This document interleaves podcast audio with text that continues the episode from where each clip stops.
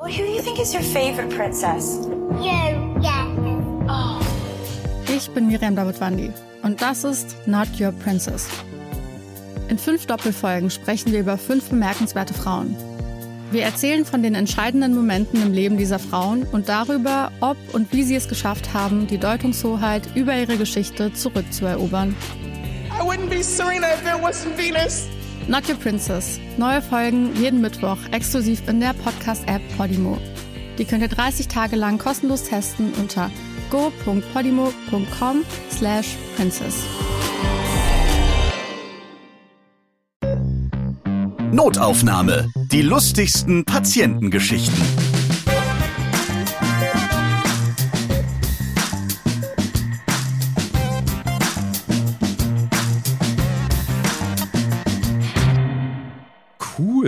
Ich bin wieder in eurer Birne. Liebe Grüße aus den In-Ear-Kopfhörern. Ich bin Ralf Potzus und in diesem Podcast erzählen Mitarbeiter und Mitarbeiterinnen aus Krankenhäusern, Arztpraxen oder Kliniken ihre lustigen Geschichten, die sie mit den Menschen erleben, die sie behandeln. Wenn ich groß bin, dann bist du schon tot. Ja, und es ist durchaus denkbar, dass dann meine Organe fein säuberlich herausgeschnippelt vor Ina auf dem Tisch liegen. Ich grüße dich. Hallo Ralf. Ina Klusmann aus Lübeck hat viel mit dem Tod zu tun, denn du bist Medizinstudentin und in der Pathologie. Exakt, Ralf. Was machst du da ganz genau? Ich bin tatsächlich gelernte Laborantin und kümmere mich da um die Verarbeitung von Proben, um das Archivieren von den ganzen Präparaten, die wir dort herstellen, aus euren, also den Organen der Hörern und Hörerinnen. Ja, auch von euch, liebe Hörerinnen und Hörer. genau. Und ja, muss mich dann später auch darum kümmern, dass wir sie irgendwann entsorgen, weil wir wollen ja nicht alles für ewig und alle Zeit aufbewahren. Ich warte ja schon länger darauf, dass es endlich mal bei Notaufnahme auch eine Pathologin gibt. Jetzt bist du eine Medizinstudentin in der Pathologie, also schon fast ganz geschafft, ja. Heute gibt's auf jeden Fall die Geschichten über die Patientinnen und Patienten, die es nicht mehr ganz geschafft haben, muss man so sagen. Und was da so alles passiert, wenn sie bei dir auf dem Tisch liegen oder zumindest Teile von ihnen. Also tatsächlich ist es bei uns so, wir sind eine pathologische Praxis und nicht angeschlossen an eine Klinik. Deswegen schicken zu uns die ganzen Ärzte, die ja auch ambulant in Praxen operieren und mal hier und mal da ein Stückchen aus ihren Patienten entfernen. Das schicken die alles zu uns, damit wir gucken können, ob da irgendwas Bösartiges drin ist. Und meine Chefs kümmern sich dann darum, dass so schnell wie möglich irgendwie ein Befund rausgeht und wir die Patienten hoffentlich im Großteil der Fälle entwarnen können. Also Krebs im Dickdarm ist alles gut gegangen bei der Behandlung. Wir klären nochmal ab, schnibbeln einen Teil raus, schicken es schnellstens zu dir. Ihr guckt nochmal ganz genau nach und dann sagt ihr grünes Licht und dann geht es gar nicht immer um den Tod bei dir. Genau. Also tatsächlich ist es so, es gibt zwei Möglichkeiten. Wir können einmal ein Präparat kriegen, was wir längerfristig einlegen und dann ist der Patient schon wieder aus dem OP und dem geht schon wieder gut. Wir kriegen aber auch teilweise ganz, ganz frisches Gewebe. Da liegt der Patient sogar noch auf dem Tisch. Da muss es dann richtig, richtig schnell gehen. Und dann können wir uns in dem Augenblick die Resektionsränder, so nennt man das, also die Ränder des Stückes, das abgeschnitten wurde, anschauen und können gucken, ob wir da noch Krebs sehen. Und dann muss der Operateur tatsächlich nochmal weiterschnippeln. Krass, also so in Echtzeit, so ganz blitzschnell. Das heißt, dann fährt auch ein Notarztwagen mit Tatütata ganz schnell zu dir. Das sind dann so spezielle Transporte. Also den Notarzt blockieren wir da zum Glück nicht. Da haben wir jetzt schon genug Probleme mit dem Rettungsdienst aktuell, sondern wir haben da unsere speziellen Taxifahrer, die dann ganz schnell zu uns angerast kommen wie heißt das immer, eilender Arzt oder was ist das immer? Sieht man ja auch ab und zu so. Genau, eilende Medizinsendung, sowas in der Art. Also wenn ihr sowas vor euch mal sieht, es könnte eine Brust oder ein Darm sein. Super. Ich habe eben kurz den Darm überholt. Ich habe das ja früher auch gemacht beim Zivildienst hin und wieder. Da gab es immer die Lord Helmchen Tour. Liebe Grüße nach Hamburg zum DRK. Da kam immer beim Hamburger Flughafen halt auch irgendwas an, was ganz schnell ins Universitätsklinikum Hamburg gefahren werden musste. Und du hast dann schon mit deinem Zivi-Bus da mit Sonderparkgenehmigung direkt da auf diesem Flughafengelände gewartet und bist dann da rumgeheizt. Genau. Und hast das dann, nachts war das meistens tatsächlich, in diesem dunklen, düsteren Pathologiebereich abgegeben, wo einfach keine Menschenseele war, nur irgendjemand, der eben genau das dann eben anschauen musste. Und äh, war tatsächlich auch so ein bisschen merkwürdig, denn da so, so rumzuirren. Ja, merkwürdig ist ganz gut. Also, wenn man das erste Mal bei uns in der Praxis ist, ist man ja auch von vielen Körperteilen umgeben. Man könnte sich da schon so ein bisschen la Frankenstein vergnügen, wenn man wollte. Aber man gewöhnt sich im Laufe der Zeit tatsächlich so an einiges. Also so ein paar Finger, die da in ihren Gläsern rumschwimmen oder Därme, das ist dann irgendwann tatsächlich Alltag. Hast du es mittlerweile auch als Hobby? Du nimmst dir einfach mal so ein paar Gläser mit und dann bastelst du zu Hause so neuen Menschen zusammen. Also wir haben auf jeden Fall schon damit gespaßt, wenn uns irgendjemand ärgert, haben wir die besten Optionen, ihn zu entsorgen. Das muss man mal ganz klar sagen. Also wenn wir mal jemanden loswerden wollen, geht das recht einfach. Wenn jemand doof ist zu dir, dann schmeißt er halt auch mal einen Finger nach ihm. Das sorgt auf jeden Fall für Ruhe wahrscheinlich. Oder stranguliere ihn einfach mit einem Darm. Wir reden heute darüber, warum manche angehende Pathologin keine Mandarinen mehr mag. Wie ist das denn so, versehentlich mit Toten eingeschlossen zu sein? Und es gibt Stinkedärme. Ich freue mich drauf. Gleich also die Geschichten des Todes.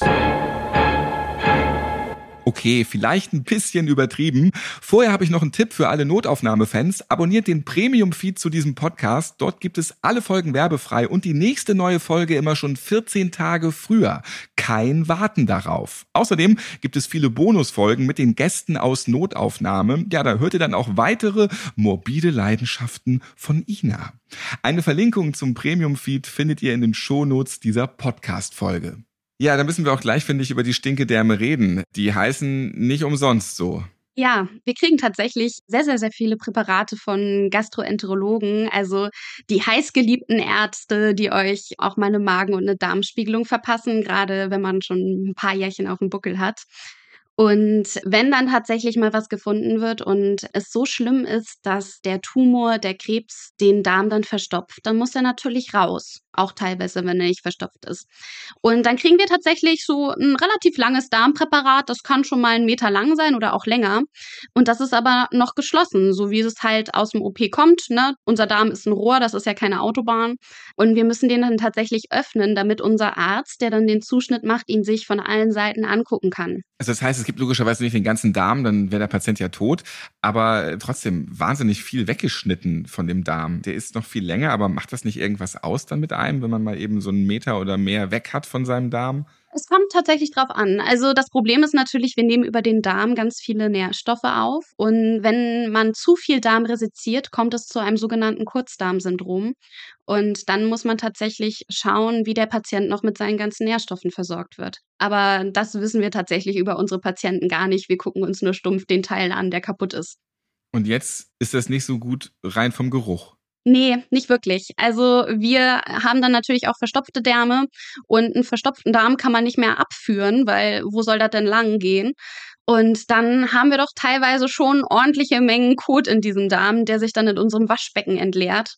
Wir haben jetzt die Taktik, dass wir einfach schon mal präventiv eine große Wolke Febreze in den Raum sprühen und dann ist es in der Regel auch ganz gut erträglich. Aber jeder, der reinkommt, fragt sich erstmal, oh Gott, schon wieder ein Stinkedarm. Ja, manch eine Duftspray-Firma hätte sich wahrscheinlich auch nicht vorstellen können, dass sie in der Pathologie ordentlich benutzt wird für bessere Raumluft. Aber habt ihr nicht immer Formaldehyd und so weiter da am Start oder ist das nur so ein Denken von ganz früher? Doch, doch. Also tatsächlich, alle unsere Präparate, mit Ausnahme dieser speziellen ganz frischen Präparate, kommen bei uns schon in Formalin eingelegt an damit die sich halt auch einfach länger halten. Ne? Also wir müssen die eine bestimmte Zeit aufbewahren. Das sind so fünf bis sechs Wochen in der Regel. Sonst würde das ja schon ganz schön gammeln und auch stinken. Da haben wir alle nicht so viel Lust drauf.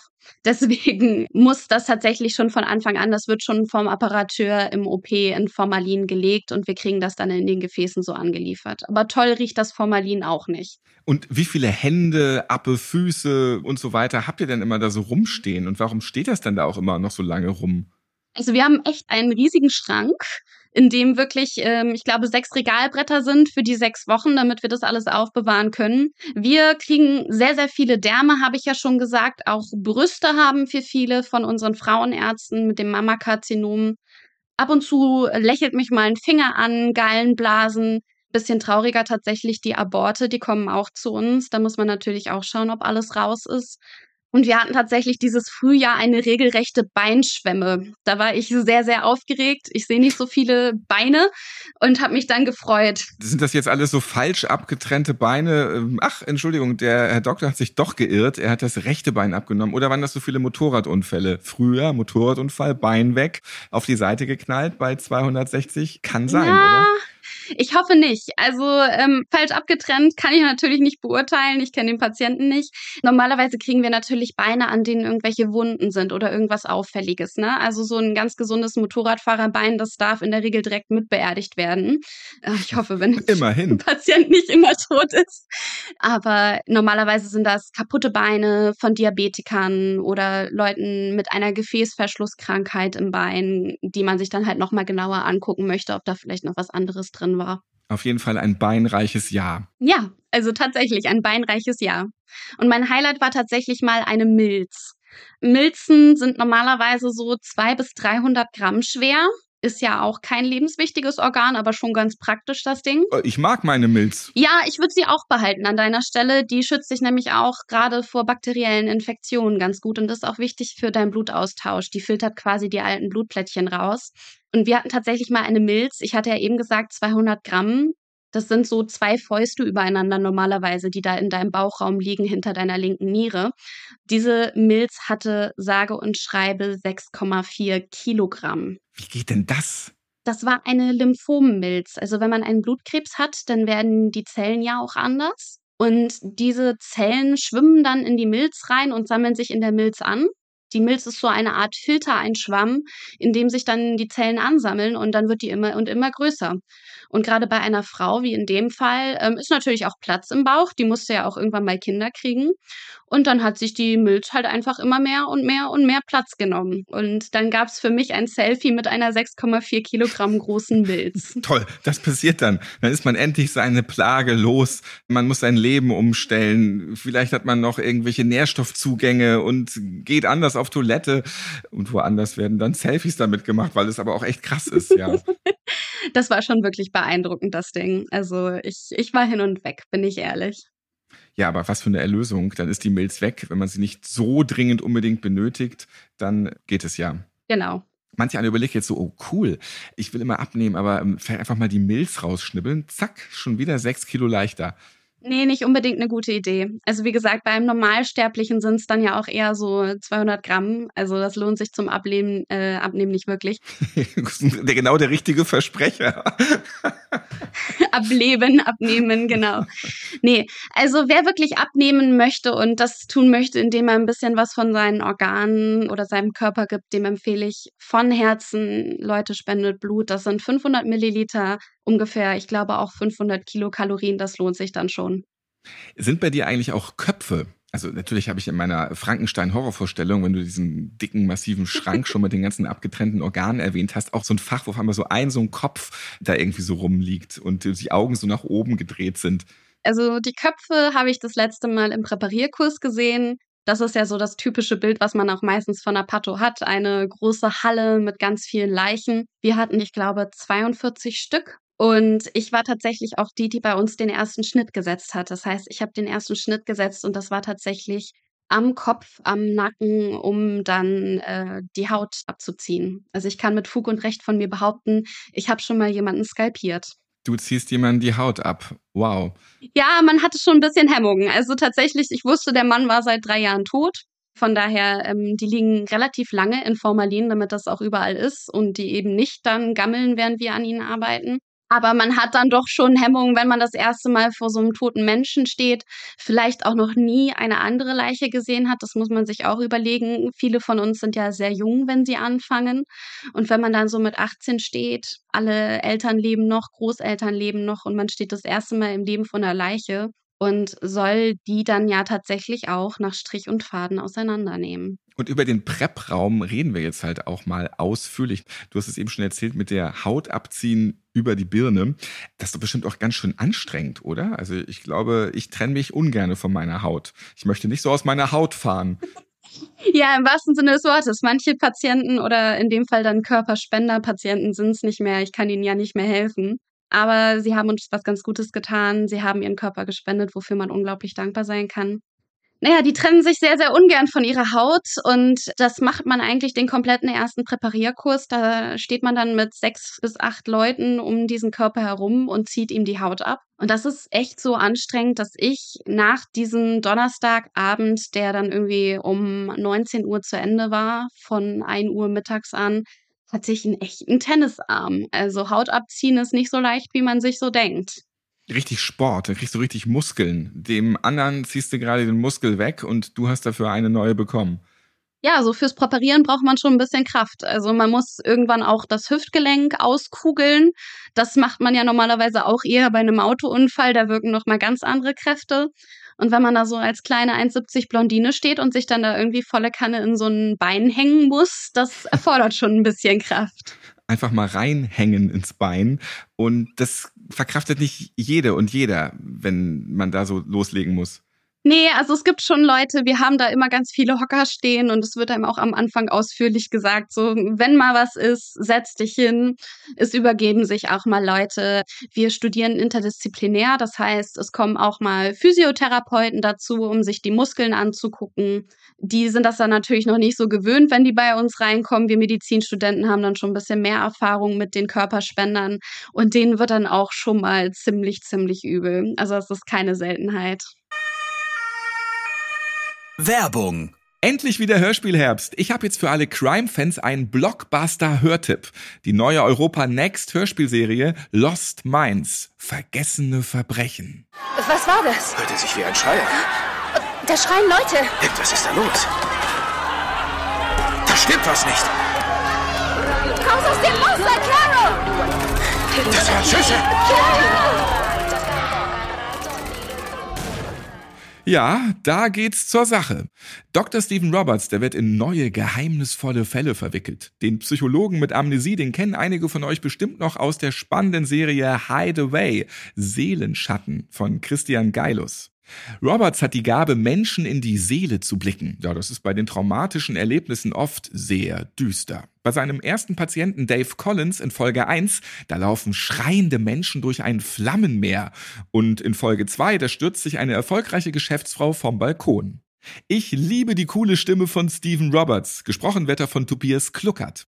Der ist zum Beispiel die feste Synchronstimme von Bradley Cooper. Und GZSZ-Fiesling Joe Gerner, der ist auch mit dabei. Er ist der raue Ermittler Hyde. Und das ist die schizophrene und manchmal auch recht hilfreiche Einbildung von Stephen Roberts.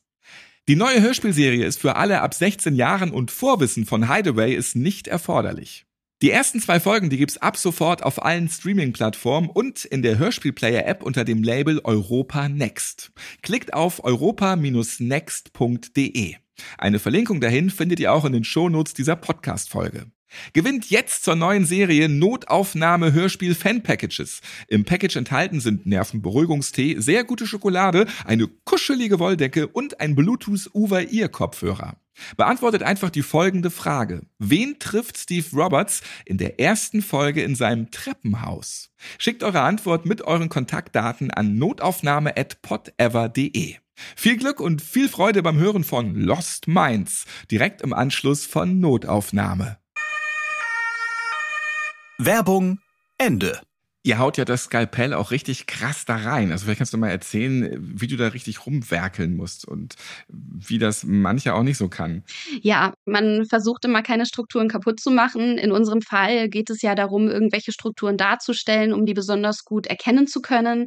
Und da hat man immer ganz doll Angst, was kaputt zu machen und Ärger vom Dozenten zu kriegen. Von daher, ich steche da jetzt nicht auf einen wie so ein Axtenmörder oder sowas. Kurz die Scream-Maske aufgesetzt und dann, du sollst den anderen anderen Beruf suchen. Bitte such dir einen anderen Beruf. Nein, sondern man macht das eher so wie bei einer Mandarine. Man schält so eine Schale ab oder bei einer Zwiebel dann auch nochmal zwei Schalen und versucht immer tiefer zu gehen und sich auf dem Weg quasi den ganzen Körper einmal im Detail anzugucken, damit man sich dann später, wenn man mal im OP steht, auch ein bisschen besser orientieren zu können. Ja, aber die Mandarine ist dann ja für einige dann keine Option mehr als Obst. Ja, genau. Das war tatsächlich ganz lustig. Wir haben unseren Präparierkurs, unser Semester fängt im Oktober an, also dann auch irgendwann kurz vor Weihnachten. Und ähm, natürlich gibt es immer Leute, die empfindlicher sind. Und ich mache sehr, sehr gerne Analogien zu irgendwelchen Sachen und vergleiche Dinge.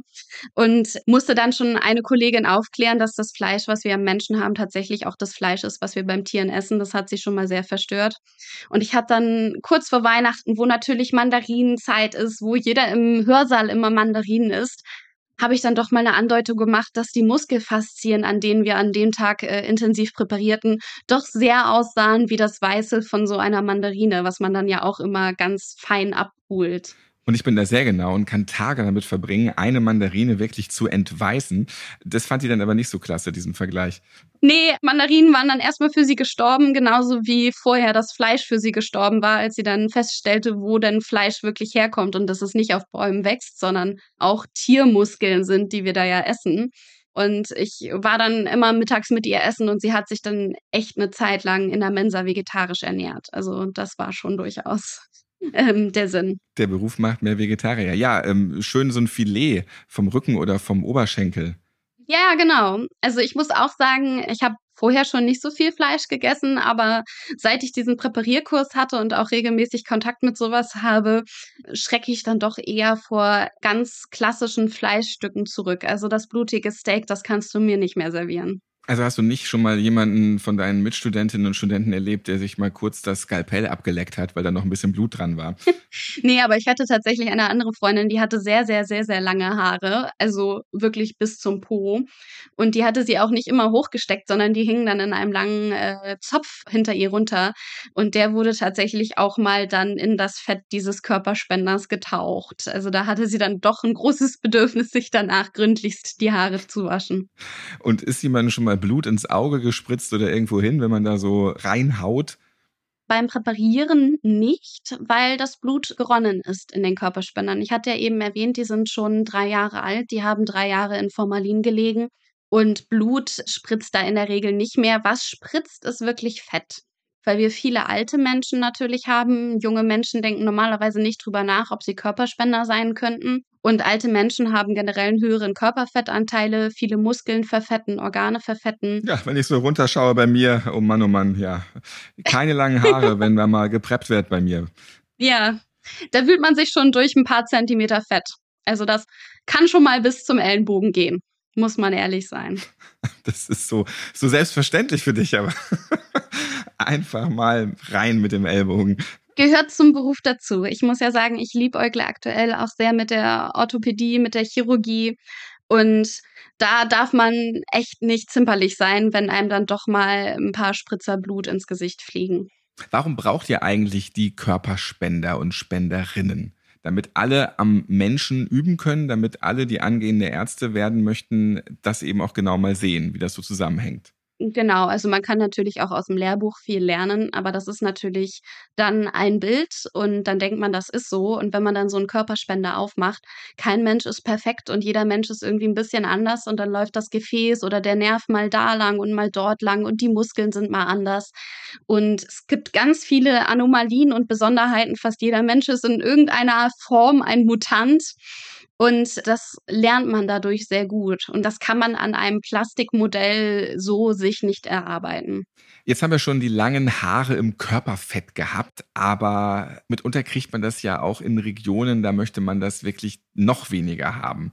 Ja, das ist tatsächlich neulich unserer Ärztin und mir passiert. Ich habe neulich ihr geholfen. Wir hatten ja eine Fußschwemme, von der ich schon erzählt habe, oder eine Beinschwemme. Und dann hat sich unsere Assistenzärztin mich geschnappt, weil ich da am wenigsten Hemmung hatte, in das äh, doch irgendwie noch kaltfeuchte Fleisch zu greifen.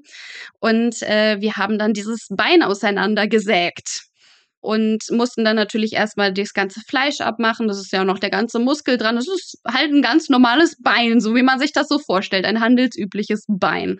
Manche eine Metzgerin, die jetzt gerade so zuhört, die sagt sich dann auch so, momentan ist eigentlich auch so alles so wie auch in meinem Beruf. Ja, genau. Und dann haben wir uns da frisch, fröhlich, frei durch diesen Muskel präpariert erstmal. So ein Muskel ist ganz schön zäh teilweise und kann halt auch die Säge, das ist so eine ganz kleine Mini-Kreissäge, irgendwie verstopfen oder die verhakt sich dann. Und dann waren wir irgendwann auf dem Knochen und ich habe halt gehalten, äh, unsere Assistenzärztin hat geschnibbelt und dann hat sie die Säge angesetzt und ich natürlich ganz neugierig geguckt, na, klappt's so, wie wir uns das vorgestellt haben und habe nicht mehr dran gedacht, dass ich ja im Corona-Zeiten angefangen habe, dort zu arbeiten und gewöhnt war, immer eine Maske zu tragen womit natürlich Mund und Nase geschützt waren.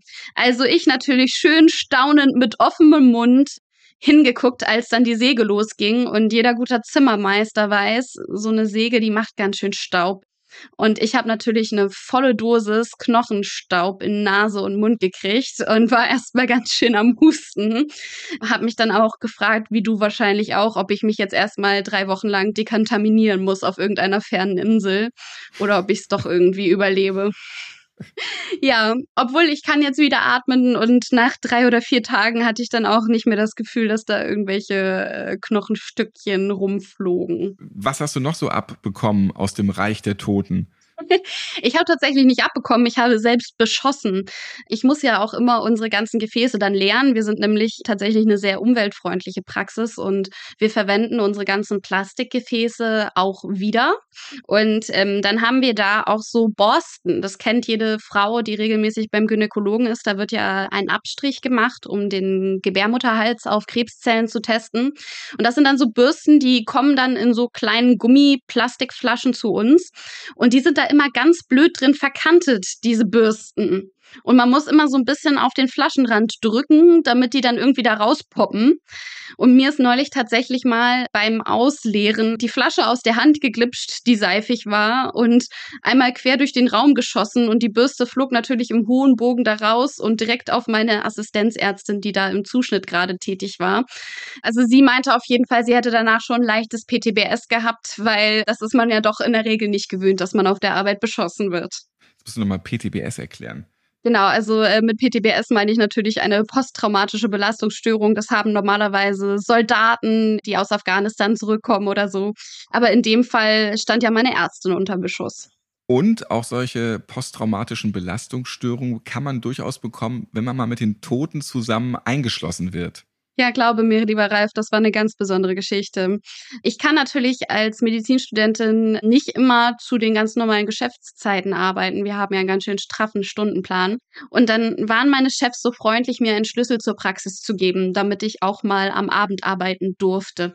Dann habe ich mich dahingesetzt, irgendwann um 16 Uhr, um 18 Uhr ist die Praxis normalerweise zu und habe halt mit meiner Arbeit erst begonnen und irgendwann gingen dann alle Leute und ich saß da halt alleine. Das war für mich auch gar kein Problem. Ich weiß ja, das ist alles tot, es tut mir nichts mehr. Wir haben bis jetzt keine Zombies getroffen. Aber wie das dann so schön passierte, meine eine Chefin war noch nicht dran gewöhnt, dass ich länger da war, weil das relativ neu war und ging dann irgendwann, wusste nicht mehr, dass ich im Labor saß und ich habe das auch erstmal nicht gemerkt. Ich habe friedlich weiter meine Präparate angefertigt, dafür musste ich mich nicht viel bewegen und irgendwann war ich fertig und stand auf und wollte dann um 8 Uhr oder so auch endlich mal nach Hause gehen. Ja, und dann lernte ich, wie laut unsere Alarmanlage war. Die Alarmanlage wird nämlich bei uns von Bewegungsmeldern ausgelöst. Also wenn sich bei uns jemand in der Praxis bewegt, dann geht die los. Und ich habe noch nie so etwas Lautes vernommen, Ralf. Also es war so laut, ich konnte nicht mehr denken. Das kann man sich gar Und nicht nachts vorstellen. bewegt sich eigentlich bei euch gar nichts mehr. Nee, hoffentlich nicht. Scheinbar bin ich dann jetzt der Zombie in dieser Geschichte. Ich habe mich dann irgendwann in diesem alten Altstadthaus die Treppe runtergestolpert und habe es dann mit Mühe und Not geschafft, den Deaktivierungscode einzugeben. Konnte gerade noch die Sicherheitsfirma alarmieren, dass sie uns keine Polizei entgegenschicken müssen, weil doch irgendjemand von den Toten auferstanden ist. Ja, auf jeden Fall, das war doch wirklich ein Trauma. Ich achte jetzt extremst drauf, dass meine Chefs wissen, wenn ich noch da bin, weil ich möchte diese Lautstärke nie wieder erleben. Wenn du jetzt an so einem Toten rumprepperst, hörst du da auch Musik? Also hast du einen Kopfhörer auf oder hörst du vielleicht auch Notaufnahme als Podcast dabei? Das ist tatsächlich der Grund, warum ich angefangen habe, Notaufnahme zu hören. Ich fertige bei uns die Präparate an und das ist eine relativ filigrane Arbeit. Das kann nicht jeder. Ähm, wir gießen eure Leberflecken, eure kleinen Darmpolypen, die gießen wir in Wachs ein, also so in klassisches Kerzenwachs und dann werden die ganz hart und wir können die in ganz, ganz, ganz dünne Scheiben schneiden. Das könnt ihr euch nicht vorstellen. Das sind zwei, drei Mikrometer, also Mikrometer. Krass. Ich möchte es nochmal betonen. Und die schneiden wir dann, tun die auf Objektträger. Das hat, glaube ich, jeder schon mal gesehen im Chemieunterricht oder im Biologieunterricht. Und dann können sich das unsere Chefs mit verschiedenen Färbungen anschauen. Und davon habe ich so 120 Blöcke häufig nachmittags liegen, die ich dann bearbeite. Das ist unsere sogenannte Schnelleinbettung, damit unsere Patienten möglichst schnell ihre Befunde kriegen. Die Präparate kriegen wir erst morgens und dann sind am nächsten Tag tatsächlich schon die Befunde fertig. Und das ist was ganz Tolles, weil die Pathologien in der Regel deutlich, deutlich länger brauchen. Ja, und das ist halt eine Arbeit, bei der ich mich sehr schön entspannen kann und mal nicht so viel nachdenken muss. Und dann ist es super toll, irgendwie was auf die Ohren zu haben, was mich beschäftigt. Und als ich dann ein paar Hörbücher durchgehört hatte oder so, habe ich nach neuem Content gesucht. Und natürlich ist medizinischer Content dann doch immer was ganz Cooles und Besonderes. Und so bin ich tatsächlich auf Notaufnahme gestoßen und dann versehentlich auch schon mal dann beim Lachen abgerutscht und mit dem Skalpell doch mal so eine Halsschlagader getroffen? Also ich schneide ja tatsächlich mit unglaublich scharfen Klingen und das hat tatsächlich auch schon ein paar von meinen Kollegen Fingerkuppen gekostet. Fun Fact, ich persönlich habe mich bis jetzt in meiner Praxis bestimmt 20 Mal an Papier geschnitten, aber noch niemals an diesen Klingen.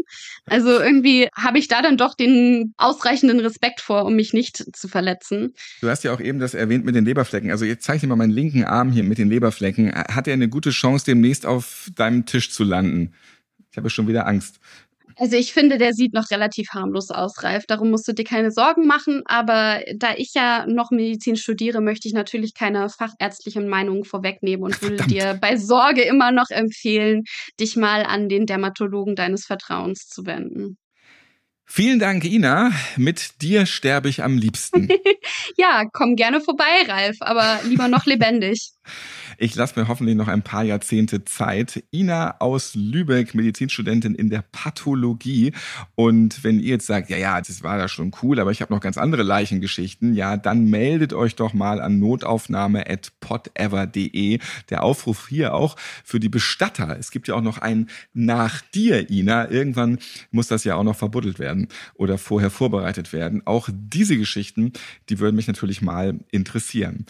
Wir werden dich auf jeden Fall wiederhören, Ina. Ja, ich freue mich schon, Ralf.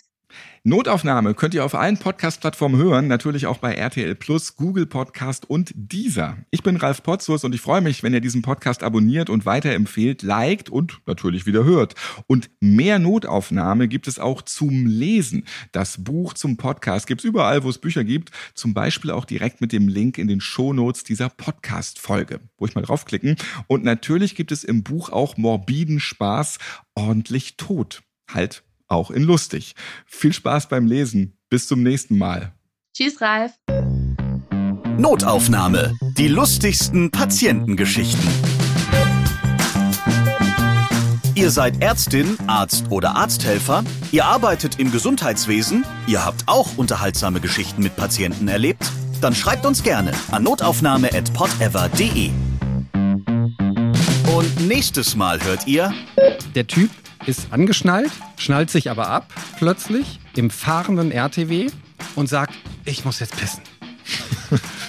so. Ja, das ist mitunter muss es schnell gehen halt. Ja. Ich höre noch meinen Kollegen, der sehr freundlich gesagt hat, also alles klar, das haben wir jetzt mitbekommen. Es sind noch fünf Minuten. Wir sehen schon die Klinik da vorne, den großen Bunker. Da sind wir gleich. Wir können noch anhalten. An. Wir halten auch an jetzt von mir aus. Der Typ wollte sich aber nicht mehr hinsetzen. Er meinte, ich muss jetzt pissen. Und dann kam der Satz, und ich hole ihn jetzt raus. Notaufnahme. Die lustigsten Patientengeschichten. Eine Produktion von Pot Ever.